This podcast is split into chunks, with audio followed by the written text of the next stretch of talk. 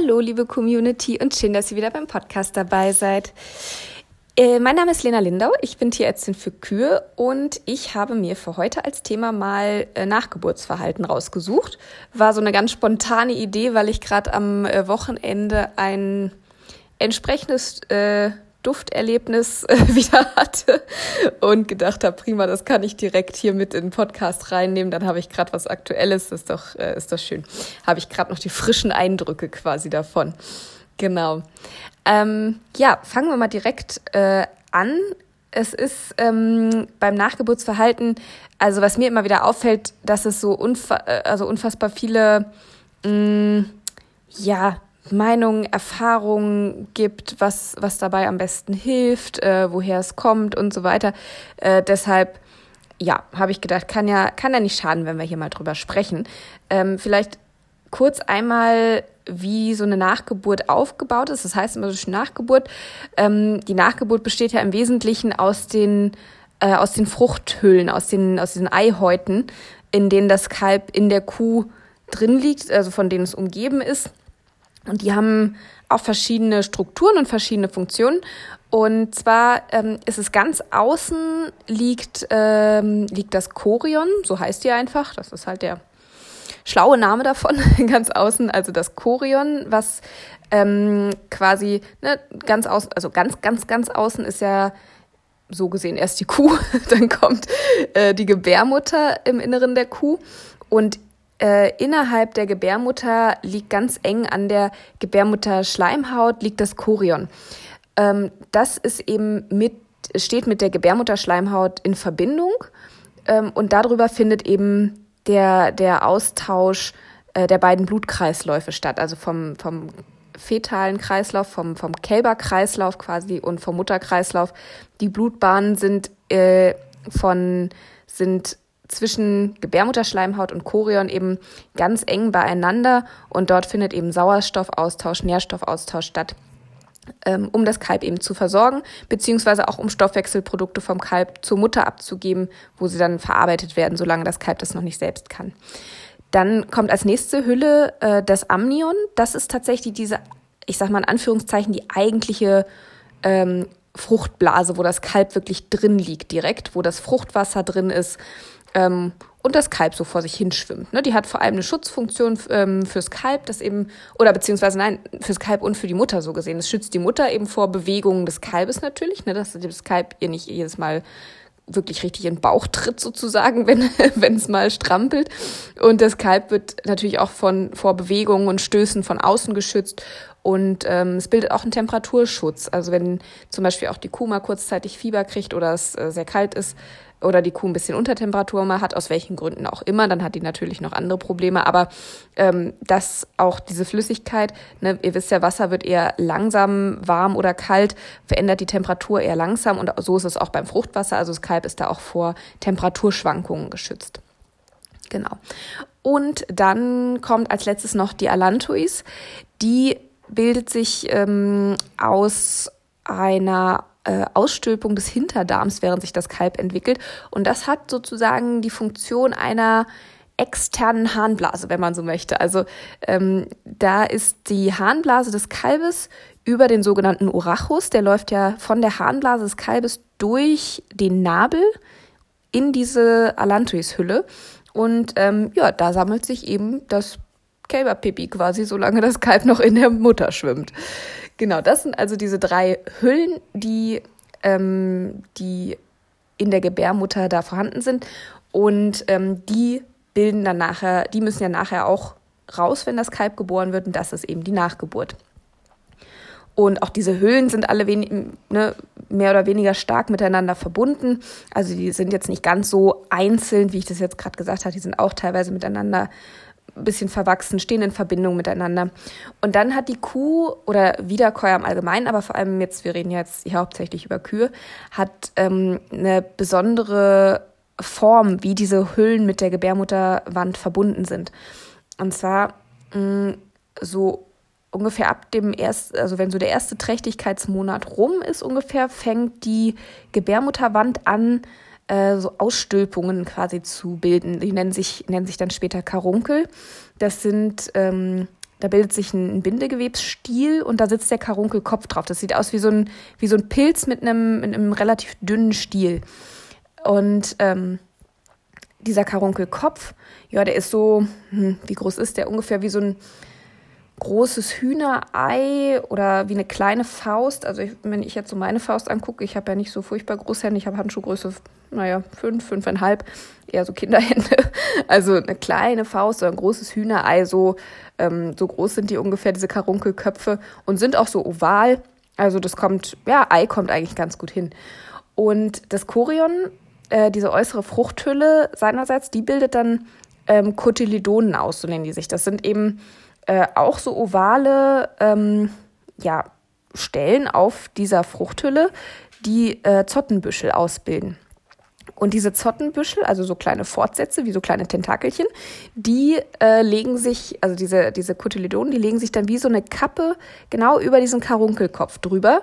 Und die Zotten, die dringen dann in die Gebärmutterschleimhaut ein und verzahnen sich da noch so ein bisschen mit. Und das ist wirklich dann die Stelle, wo so ganz klitzekleine, ganz haarfeine Blutgefäße eben sowohl von den Karunkeln als auch von den Kotyledonen her äh, ganz dicht aneinander vorbeilaufen, wo dann wirklich der aktive Stoffaustausch stattfindet. Das ist genau die Verbindung.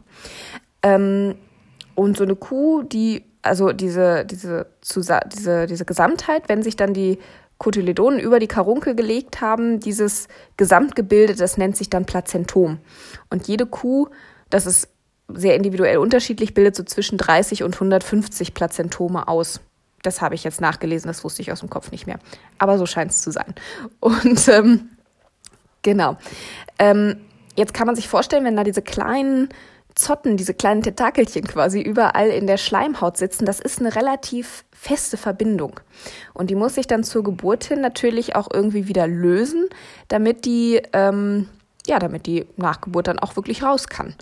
Und dieser Prozess, der ist, ähm, wird hormonell vor allem gesteuert ähm, durch eine ganz äh, bestimmte Abstimmung der Hormone.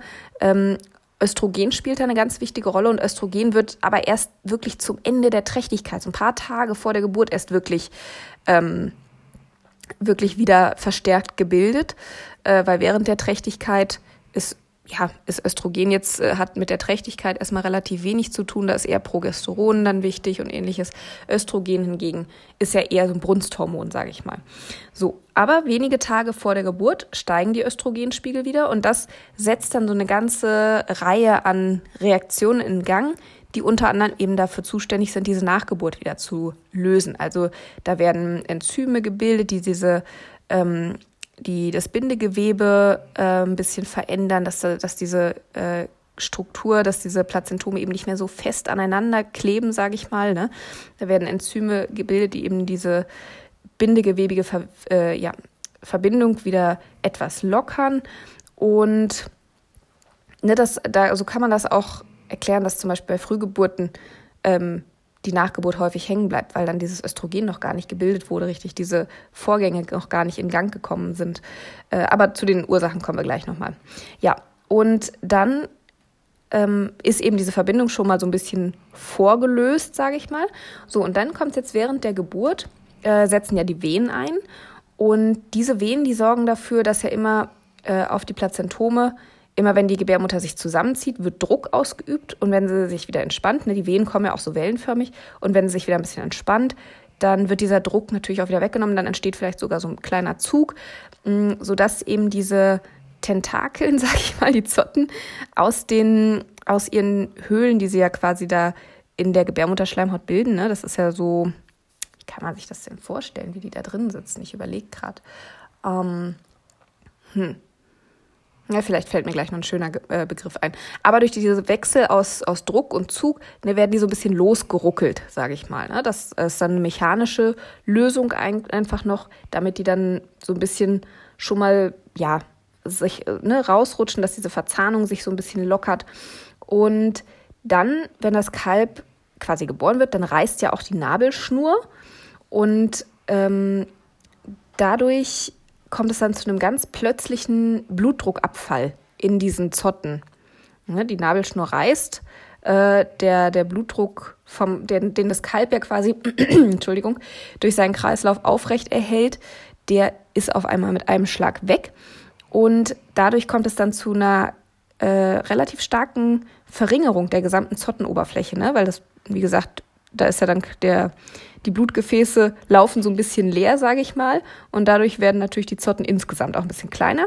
Und das reicht dann normalerweise eigentlich schon aus, dass eben die Zotten aus ihren ähm, ja, Vertiefungen da aus der Gebärmutterschleimhaut rausrutschen und sich so eben die Nachgeburt löst. Ne? Hier und da wird sicherlich noch mal eine hängen, aber dann kommen ja eben auch noch die Nachwehen, sage ich mal, die dann auch noch mal so ein bisschen losruckeln, sodass dann der letzte Rest auch noch sich löst und die Nachgeburt dann eben abgehen kann. Und das Ganze sollte eigentlich so innerhalb von maximal sechs bis acht Stunden nach der Geburt erledigt sein. Ähm, wenn das nicht der Fall ist, dann ist es schon mal ein verzögerter Abgang auf jeden Fall. Aber spätestens nach zwölf Stunden ist es dann auch wirklich ein Nachgeburtsverhalten. Und ähm, da kann man dann eigentlich auch fast schon von ausgehen, dass die auch nicht mehr von selber kommt, sage ich mal. Genau. Ähm, ja, was tut man jetzt, wenn die Nachgeburt hängen geblieben ist? Da scheiden sich jetzt die Geister. Also was ja lange gemacht wurde, ist ja, dass äh, die Nachgeburt dann eben manuell abgenommen wurde. Ne? Dann kam der Tierarzt, hat äh, sich seine langen Handschuhe angezogen und äh, in meinem Fall dann auch, also ich habe das auch immer noch gemacht. Ich habe das auch äh, noch so gelernt nach dem Studium. Ne, habe mir dann meine Schürze angezogen, weil ich ein großes Talent dafür habe, mir die ganze Brühe dann äh, sonst ins T-Shirt zu kippen. Und äh, ja, dann wird da eben versucht, die Nachgeburt, also diese äh, Cotyledonen, mit der Hand vorsichtig von den Karunkeln zu lösen und äh, ja, so die Nachgeburt eben rauszuholen. Und das ist auch heute noch relativ verbreitet tatsächlich und viele Landwirte, weiß ich, äh, auch aus alter Gewohnheit, möchten das gerne auch so. Und ich, ich kann es auch irgendwo nachvollziehen, weil ne, es das heißt dann immer so schön, naja, ne, was weg ist, kann da drin nicht mehr gammeln. Das stimmt auch zu einem gewissen Teil. Mm, allerdings ist es mittlerweile, ja, wird das sehr kritisch gesehen, dieses, dieses Ablösen der Nachgeburt, weil man natürlich zum einen, wenn man die Cotyledonen von den Karunkeln löst, die sind dann halt wirklich noch echt fest teilweise. Also, ne, wie gesagt, ich habe ja, ich habe ja auch immer noch das so gelernt und habe Nachgeburten abgenommen. Ähm, man schält die dann wirklich so da runter und fühlt richtig mit dem Finger quasi, wenn man dazwischen geht, wie diese, diese Zotten da aus der, aus der Schleimhaut raus, äh, ja, rauskommt. Es fühlt sich an wie so ein bisschen, als wenn man so einen, so einen Klettverschluss löst. So fühlt sich das so ein bisschen an. Ja, und dabei entstehen halt einfach zwangsläufig, das lässt sich überhaupt nicht vermeiden, entstehen eben Verletzungen der Gebärmutterschleimhaut, die dann natürlich wieder eine Eintrittspforte für Bakterien sind, wenn man die Schleimhaut beschädigt. Und ähm, es blutet dann auch verstärkt. Blut ist, äh, ne, das Blut läuft in die Gebärmutter und das ist natürlich auch nochmal ein schöner Nährboden für Bakterien, wenn da Blut drin ist. Und was ein weiteres Problem ist, ähm, natürlich macht man die Kuh vorher von außen sauber, wäscht sie gut, sieht zu, dass da alles sauber ist, man selber hat saubere Sachen an und alles, aber es ist halt nicht steril. Man bringt immer Keime mit in die Gebärmutter. Ne? Und das ist halt äh, dann das Problem. Man bringt Keime rein, ähm, man verletzt, man, man schafft einen Nährboden für diese Keime und man verletzt noch die Gebärmutterschleimhaut. Und ähm, ja, je nachdem, welche Studien man so liest, äh, macht es entweder von der Häufigkeit der Gebärmutterentzündungen, die dann darauf folgen, entweder keinen Unterschied zahlenmäßig, ob man jetzt die Nachgeburt abnimmt oder drin lässt. Oder in manchen Studien ist auch sogar die Häufigkeit von ähm, Gebärmutterentzündungen erhöht, nachdem man eben die Nachgeburten manuell abgelöst hat. Also das wird mittlerweile wirklich sehr kritisch gesehen, weil es, selbst wenn es vielleicht nicht keinen Schaden bringt, aber es bringt auch keinen zusätzlichen Nutzen wirklich. Ähm, von daher ist momentan eigentlich die Empfehlung, dass man, wenn Nachgeburt raushängt, dass man die so ein bisschen vorsichtig mit, mit einem leichten Zug ein bisschen noch vorzieht und die dann eben im sauberen Bereich abschneidet, dass sie einfach, ne, weil sonst hat so eine Nachgeburt, wenn die raushängt, hat natürlich wie so, so, so eine Dochtwirkung, ne? Ähm, das heißt, da können sich Keime dran setzen, können dann schön an dieser raushängenden Nachgeburt äh, in die Gebärmutter einwandern. Das ist natürlich auch nicht Sinn der Sache, aber wenn man sie eben so ein bisschen vorzieht, abschneidet und dann der Rest eben in der Kuh sozusagen verschwindet, dann ist das eigentlich ein schöner abgeschlossener Raum, wo die Keime wenig Chance haben reinzukommen. Genau. Und äh, dann war das nächste, was man immer noch gern gemacht hat, dann eben Stäbe einlegen, eine Uterusstäbe, Antibiotikastäbe. Äh, auch das wird mittlerweile ein bisschen kritisch gesehen, ähm, weil man nämlich unter Umständen ja noch relativ viel Flüssigkeit, relativ viel Volumen in dieser Gebärmutter hat. Ähm, ob das wirklich ausreicht oder nicht, aber mal davon abgesehen, man bringt halt auch wieder Keime mit rein. Ne? Ganz klar, ich muss wieder reinfassen und bringe sofort wieder Keime mit rein. Also auch das, mh, hm, ja, ist, ähm, wird mittlerweile auch sehr kritisch gesehen, sagen wir es mal so. Ähm, auch hier ist die Empfehlung, das mittlerweile das nicht zu tun, sondern wie gesagt, ähm, die Nachgeburt abschneiden, sodass sie in der Kuh verschwindet. Und dann, ähm, auch jetzt gibt es wieder verschiedene Varianten, sage ich mal, der gleichen Behandlungsweise. Ähm, was ja der Fall ist, ist, dass äh, die Gebärmutter nach der Geburt noch äh, relativ viele Oxytocin-Rezeptoren hat. Ne, das ähm, Oxytocin kennt man ja vor allem äh, von der Milch her, ne, dass, dass die eben für den Milcheinschuss sorgt und dass die Kühe die Milch hergeben. Und dieses Oxytocin hat aber auch die Wirkung, dass sich die Gebärmutter nach der Geburt zusammenzieht. Ne, das wird dann, wenn die Kuh das Kalb ableckt, wird unheimlich viel Oxytocin produziert. Dann äh, lässt es schon mal die Milch laufen und aber auch die Gebärmutter zieht sich zusammen. Das heißt, man kann dann eben zum Beispiel, wenn es jetzt nur wirklich diese zwölf Stunden oder auch von mir aus die acht Stunden schon nach der Geburt sind, ähm, kann man versuchen, über Oxytocin-Gaben äh, die Gebärmutter nochmal stärker zum Zusammenziehen zu bringen, um so die Nachgeburt nochmal, äh, um die Ablösung nochmal quasi voranzutreiben. Auch da gibt es, ne, manche schwören drauf, manche sagen, bringt gar nichts und auch die Studienlage dazu ist, äh, ne, in manchen Studien hilft es was, in manchen nicht. Ich denke, ja, ne, wenn man eine einmalige Oxytocingabe macht nach Dosierungsvorschrift, Versuch ist es wert, denke ich. Also ich muss sagen, ich habe da jetzt auch keine, ja, ne, ich habe es auch schon gemacht. Es hat mal geklappt, mal hat es nicht geklappt. Von daher, pff, ja, muss ich sagen, habe ich da auch keine ganz klare Empfehlung zu, ob das jetzt wirklich was bringt oder nicht. Ähm, wenn man früh genug dran ist, finde ich, ist es vielleicht ein Versuch wert.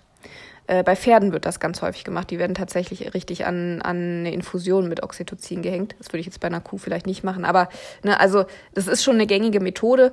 Wie gesagt, ich selber kann jetzt, habe da keine klare Empfehlung zu, muss ich sagen, weil äh, es hat schon geklappt, es hat schon nicht geklappt. Ausprobieren. Und ähm, dann äh, ist das nächste halt PGF äh, zu spritzen, also ähm, um mal Präparate zu nennen, Achtung Werbung, äh, sowas wie ähm, Astromate, äh, PGF Forte von Weix oder Dinolytik. Ne? Da gibt es ja auch verschiedenste Präparate, sage ich mal, von verschiedenen Herstellern. Welches man da nimmt, ist mir letzten Endes egal. Ähm, und dann gibt es die Methode einmal, dass man so zwischen dem 9. und 13. Tag nach der Geburt PGF gibt. Dann geht der Muttermund ja nochmal auf und äh, dass man da eben nochmal die Chance hat, dass die Kuh sich reinigt sozusagen. Also das PGF hat dann in dem Moment auch, ähm, das ist ja wie so eine, wie so eine Brunst, die da entsteht, ne, dass eben die, der Muttermund sich öffnet, sich die Gebärmutter zusammenzieht und das wird durch das PGF in dem Moment dann nochmal unterstützt. Ähm, ja, auch mit dieser Methode am, am, wie gesagt, 9. bis 12., 13. Tag, äh, auch da ist so ähnlich wie beim Oxytocin, äh, ne, gibt es auch das eine Lager, was sagt, super, das klappt 1a und das andere Lager, was sagt, bringt überhaupt nichts. Ich persönlich mache das tatsächlich oder habe das schon häufig gemacht und ich sage jetzt mal einen Satz, den ich überhaupt nicht leiden kann. Ich habe das Gefühl, es funktioniert ich habe mir tatsächlich mal vorgenommen, es mal zu messen, weil dieses mit, ich habe den Eindruck, es funktioniert, da schimpfe ich sonst immer ganz böse drauf, wenn das jemand sagt. Ich sage, hast du es mal gezählt? Nein, gut, dann wissen wir es nicht. Und genauso ist es in meinem Fall auch. Ich habe es nie gezählt, also kann ich es auch nicht hundertprozentig sagen. Ähm, von daher Schande auf meinen Haupt. Äh, ich äh, werde es zählen. Ich, ja, also einfach, um auch wirklich es für mich mal zu wissen, ne? weil ich ähm, mache das immer so, und es scheint zu funktionieren. Ne? Also da kommt dann auch wirklich immer relativ viel nochmal raus. Aber ob es jetzt wirklich an der Spritze lag oder nicht, ja, das ist dann die Frage. Was aber tatsächlich funktioniert, ist, ähm, dass man so ab dem 21. Tag ungefähr, wenn die Kuh wieder wirklich anfängt, auch einen Zyklus zu entwickeln, ähm, dass man dann eben mit PGF-Injektionen dran geht, weil dann eben ja auch die Eierstöcke wieder in ihrem Rhythmus sind, sage ich mal in Anführungszeichen, also ne, Follikel bilden, der dann einen Gelbkörper bildet und so weiter. Und ähm, wenn eben da Gelbkörper auf den Eierstöcken vorhanden sind, die reagieren ja tatsächlich aufs PGF. Das ist ja nun mal nachgewiesen, das ist so, das äh, ne, lässt sich reproduzieren, sage ich mal. Also wenn ein Gelbkörper auf dem Eierstock vorhanden ist, dann PGF zu spritzen macht Sinn, weil dann wird eben natürlich wirklich eine Brunst ausgelöst, dass wirklich eben der Muttermund aufgeht, die Gebärmutter sich verstärkt zusammenzieht und dass dann eben sozusagen eine Reinigung nochmal stattfindet. Also das klappt auf jeden Fall.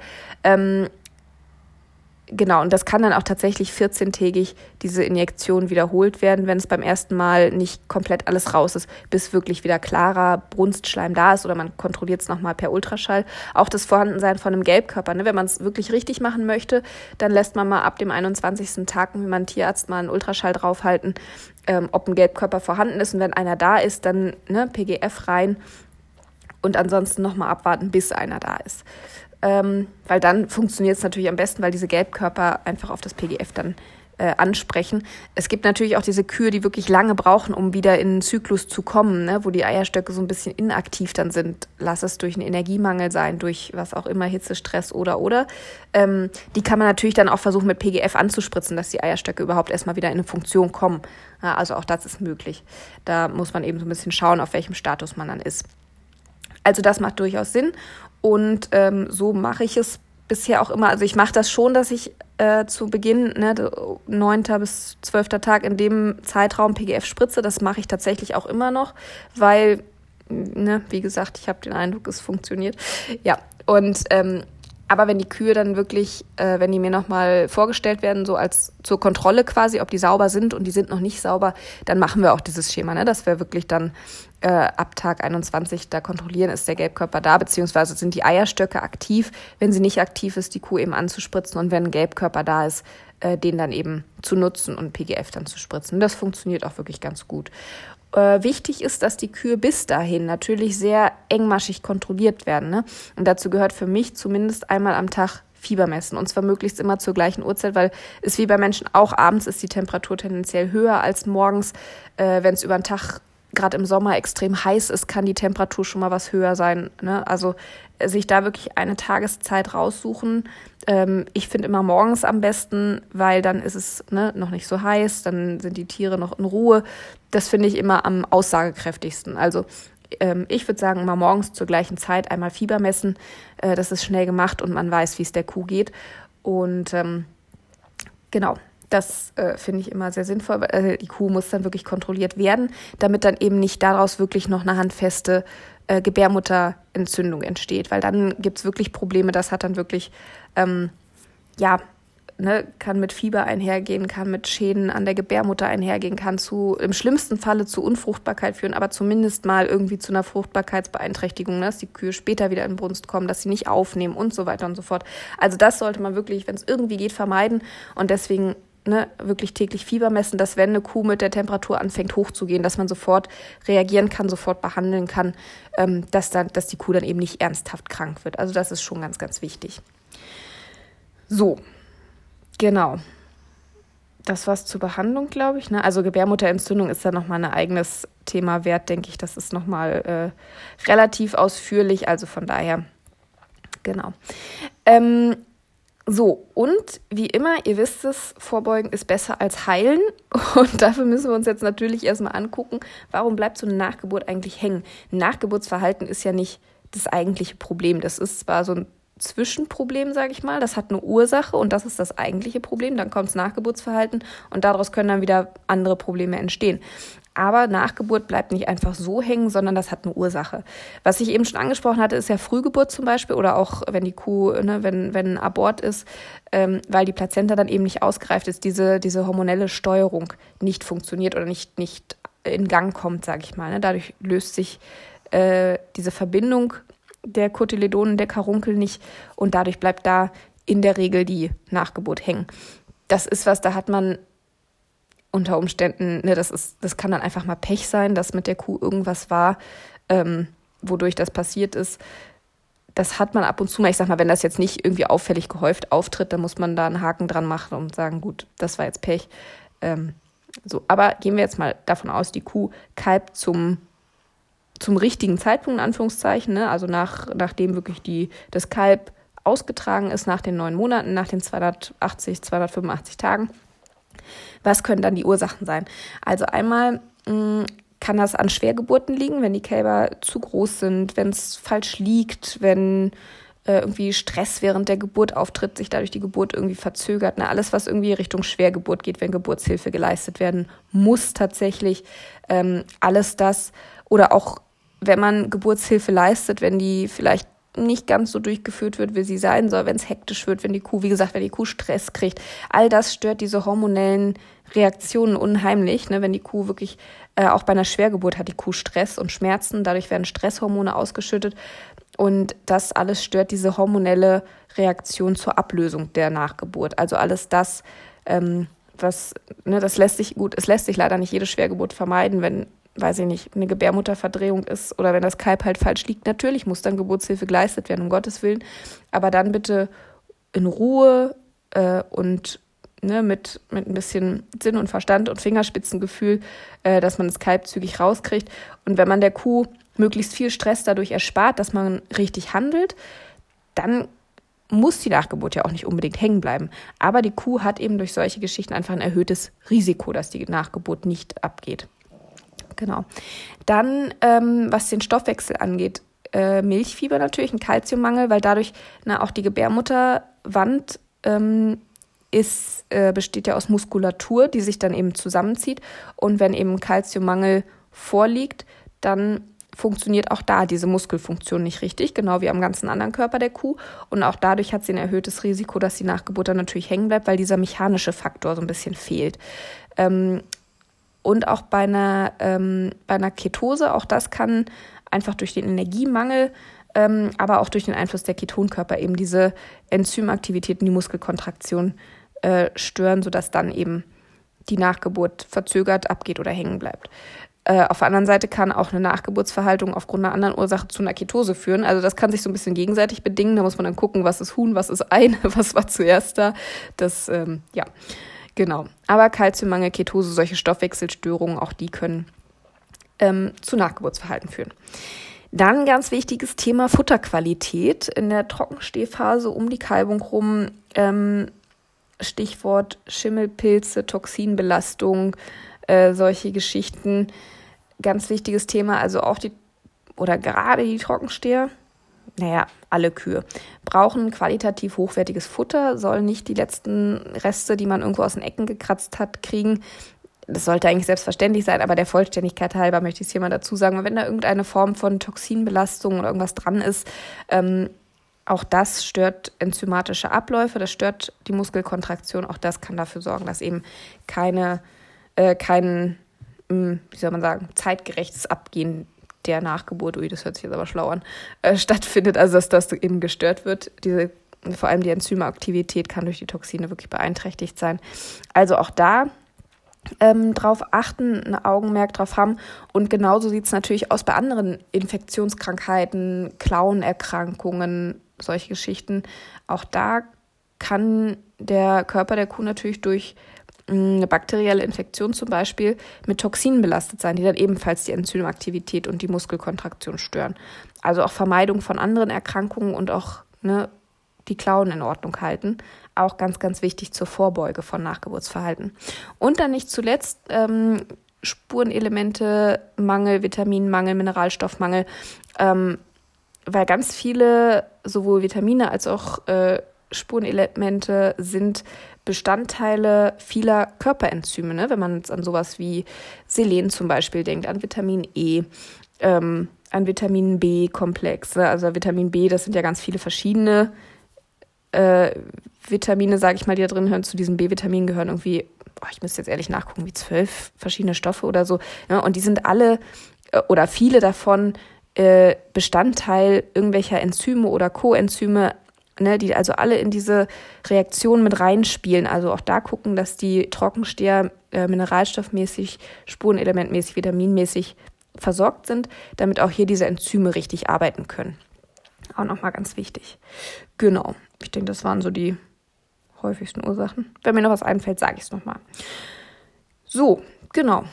Ähm, ja, Und dann ist es natürlich wichtig äh, zu erkennen, hat die Kuh überhaupt ein Nachgeburtsverhalten oder nicht. Man ist ja nicht immer dabei, wenn die Nachgeburt rauskommt. Und ich sag mal, wenn jetzt, also bei vielen Kühen, wo ein Nachgeburtsverhalten ist, hängt ja auch wirklich ein Teil hinten raus. Und wenn es nur ein kleiner Zipfel ist, aber da hängt irgendwas ähm, noch aus der Scheide raus. Ähm, es gibt aber auch wirklich die Kühe, wo alles komplett drin bleibt, gerade bei diesen Frühgeburten zum Beispiel, ne, wo sich wirklich gar nichts richtig ablöst, ähm, wo wirklich man von außen überhaupt nichts sieht. Ne? Manche haben dann nochmal so ein ähm, nochmal wie, wie, wirklich wie eine Wehentätigkeit, weil da irgendwie noch was in der Gebärmutter ist, was raus soll, sage ich mal. Ne? Das kann dann tatsächlich wie so Wehen auslösen. Aber wenn das nicht der Fall ist, dann sieht man der Kuh von außen nicht unbedingt was an. Ne? Und dann ist es halt immer die Frage, ist die Nachgeburt jetzt abgegangen? Ich habe es einfach nicht gesehen und die Kuh hat sie vielleicht gefressen oder bei Mutterkühen auf der Weide auch gerne mal hat sie vielleicht der Fuchs geholt äh, und ich habe es einfach nicht gesehen. Oder ist sie noch drin? Und wenn man das halt nicht mitbekommt, dann steht man wieder da, muss doch wieder reingreifen, hat dann doch wieder die Gefahr, Keime mit reinzuschleppen, obwohl die Nachgeburt vielleicht tatsächlich eigentlich weg ist oder einfach in den Spalten verschwunden ist oder irgendwas, ne? Ist dann eigentlich unnötig. Von daher ist es natürlich wirklich sehr schön und sehr sinnvoll, auch das wirklich zu beobachten, ähm, ne, bewusst zu gucken, geht die Nachgeburt ab oder nicht und das im besten Fall auch noch zu dokumentieren, falls, ne, ich meine jetzt gut, wenn, wenn es jetzt ein kleiner Familienbetrieb ist, ne, wo sowieso alle irgendwie miteinander reden und alle alles mitkriegen, ähm, oder man selber nur für die Kühe zuständig ist oder wie auch immer, muss man es vielleicht nicht unbedingt aufschreiben, aber ne, sobald irgendwie auch andere Leute damit zu tun haben, ist es auch sinnvoll, das irgendwie zu dokumentieren, irgendwo eben zu vermerken, ne, Kalb ist raus, Kalb ist von der Mutter weg, Kalb hat Kolostrum bekommen, Nachgeburt ist abgegangen, Haken dran, fertig. Mm, also das ist schon sinnvoll, auch zu dokumentieren. Ähm, ist vielleicht auch mal interessant ähm, im Nachhinein, wenn man vielleicht tatsächlich vermehrt Nachgeburtsverhalten bei seinen Kühen hat, ähm, ist es auch gar nicht schlecht, wenn man das immer mal dokumentiert hat. Ich meine, wenn sie Nachgeburtsverhalten hat, dann hat man ja in der Regel doch irgendwo auch, weiß ich nicht, einen Tierarztbesuch oder irgendwelche Medikamente oder irgendwas äh, dokumentiert. Ähm, aber wenn man selber zum Beispiel einfach das abschneidet und dann gut sein lässt, dann ist es doch sinnvoll, das zu dokumentieren, dass man mal schauen kann, ob sich da ein Muster irgendwo ergibt, dass man auch irgendwo die Ursache dann finden kann. Ne? Welche Kühe sind das, die Nachgeburtsverhalten kriegen? Sind das welche, die vielleicht auch, und wenn es nur ein subklinisches Milchfieber ist, ne, sind das welche, die, keine Ahnung, aus, alle aus dem einen Silo was bekommen haben, was vielleicht nicht ganz hundertprozentig astrein war, ne? dass man da irgendwo auch mal versucht, ein Muster zu erkennen, wo ist denn wirklich eigentlich die Ursache dafür? Weil Besser ist natürlich, man hat kein Nachgeburtsverhalten bei seinen Kühen. Klar, wie gesagt, es lässt sich nicht hundertprozentig vermeiden, wenn ein Kalb mal zu groß ist und es entsteht Stress, dann ist das so, dann muss man da das Beste draus machen. Aber ne, die, die man vorbeugen kann, lohnen sich auch vorzubeugen, weil da einfach wirklich noch viel dann auch hinten dran hängen kann. Also nicht an der Kuh, sondern da noch hinterherkommen kann, sagen wir mal so. Und ähm, ja, genau, aus diesen Ursachen ergibt sich dann natürlich auch eben entsprechend die Vorbeuge, also dass man eben wirklich die Ursache findet und abstellt. Und ähm, na, also Milchfieberprophylaxe, Ketoseprophylaxe, äh, Futterqualität hochhalten, Fütterungshygiene hochhalten, den Futtertisch äh, entsprechend in einem Zustand halten, dass der hygienisch ist, dass die Kühe sauberes Futter vorliegen haben. Ähm, da gehört auch sowas zu wie, wie Liegeboxenmanagement äh, und Co. zur Vermeidung von Klauenerkrankungen, regelmäßige Klauenpflege und so weiter und so fort. Ne? Alles, was eben die Kuh gesund hält, den Stoffwechsel in Gang hält. Ne? Platt gesagt, so. Das ist das, äh, wie gesagt, Mineralstoffe, Vitamine hatten wir eben noch angesprochen, all diese Geschichten, ne? dass man da das alles so gut wie möglich voneinander hat, um das möglichst zu vermeiden, dass die Nachgeburt hängen bleibt. Genau. Also ich weiß zum Beispiel, kann ich ja vielleicht noch kurz dazu sagen, ich habe ja gesagt, am Wochenende hatte ich gerade wieder so eine Kandidatin. Bei dem bin ich mir relativ sicher, ähm, dass es an vielen Kühen mit subklinischem Milchfieber liegt, äh, weil der, oder vielleicht sogar auch ja, wobei, nee, das glaube ich nicht. Ich wollte gerade sagen, noch Mineralstoffmangel, das glaube ich aber nicht. Weil da ist einfach das Problem, ähm, der hat irgendwann mal die Herde aufgestockt, noch vor meiner Zeit äh, ist die Herde aufgestockt worden von dem üblichen, ne, weiß nicht, 30, 40 Kuh, kleiner Familienbetrieb und der ist eben gewachsen auf, ja, jetzt hat er so um die 80 Kühe und ähm, hatte dann eigentlich auch einen schönen Bereich für die Trockensteher mit eingeplant, so wie sich das gehört. Und dann ist aber leider ein bisschen vergessen worden, dass mehr Kühe auch mehr Kälber bringen und man dann auch mit dem Jungvieh irgendwo hin muss. Und dann ist leider dieser eigentlich für die Trockensteher geplante Bereich dann jetzt ein Jungviehbereich geworden, wo jetzt die Rinder stehen.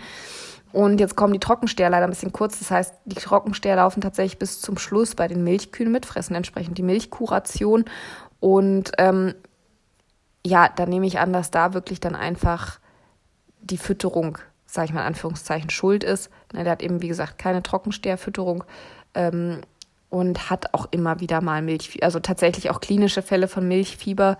Ähm, und ich denke, der subklinische Anteil ist ja dann wie immer Ne, die klinischen Fälle, die Festlieger, das sind ja nun immer so die Spitze des Eisbergs. Und diese subklinischen Fälle, ähm, die kriege ich zum Großteil wahrscheinlich gar nicht mit, er selber auch nicht. Und ähm, ja, das ist was, was da sicher verbesserungswürdig ist. Das ist natürlich nichts, was man von heute auf morgen einfach umstellen kann. Das ist, ne, klar, da muss eventuell tatsächlich nochmal gebaut werden oder man muss für die Rinder eine andere Lösung finden. Vielleicht kann man die irgendwo äh, ne, Vielleicht gibt es irgendwo in der Gegend einen Betrieb, der vielleicht aufhört, der vielleicht eine Jungviehaufzucht aber noch sich vorstellen kann oder ähnliches. Also da muss man wirklich auf Dauer jetzt mal eine Lösung für finden, dass man da die Trockensteher nochmal bedarfsgerecht versorgen kann. Das würde, denke ich, da ganz, ganz viel ähm, bewirken auf diesem Betrieb. Also ne? und so muss man sich dann eben so ein bisschen da rantasten, woran liegt es, was kann ich tun, was ist realistisch zu tun. Ne? Also wie gesagt, ne, eben mal einen Trockensteherbereich dahin bauen ist halt so von heute auf morgen auch nicht zu machen. Von daher, ja, muss man dann immer gucken, was man machen kann. So, da ist so viel von meiner Seite dazu. Ich bin mal wieder gespannt auf eure Meinung dazu, wie ihr denn mit Nachgeburtsverhalten umgeht. Habt ihr da überhaupt Last mit oder ist bei euch sowieso alles gut? Hattet ihr vielleicht mal Probleme mit? Habt ihr in den Griff bekommen? Wie habt ihr das gemacht? Immer gerne ähm, teilen oder was macht ihr, wenn die Nachgeburt hängen bleibt? Nehmt ihr noch manuell ab oder ja, welche Methoden sind bei euch denn so gängig? Ähm, wie gesagt, da gibt es gerade bei Nachgeburtsverhalten irgendwie, gefühlt hat also jede Praxis, jeder Landwirt seine eigene Philosophie zu, seine eigenen Methoden, die funktionieren oder nicht, man weiß es nicht. Also immer gern mal her mit euren Methoden. Bin ich mal gespannt, was da zusammenkommt. Und ansonsten erstmal vielen Dank fürs Zuhören und ähm, ja, ich wünsche euch noch eine schöne Woche mit möglichst keine Nachgeburtsverhaltung. Und wenn ihr mögt, hören wir uns nächste Woche wieder, würde ich mich freuen. Bis dahin, macht's gut.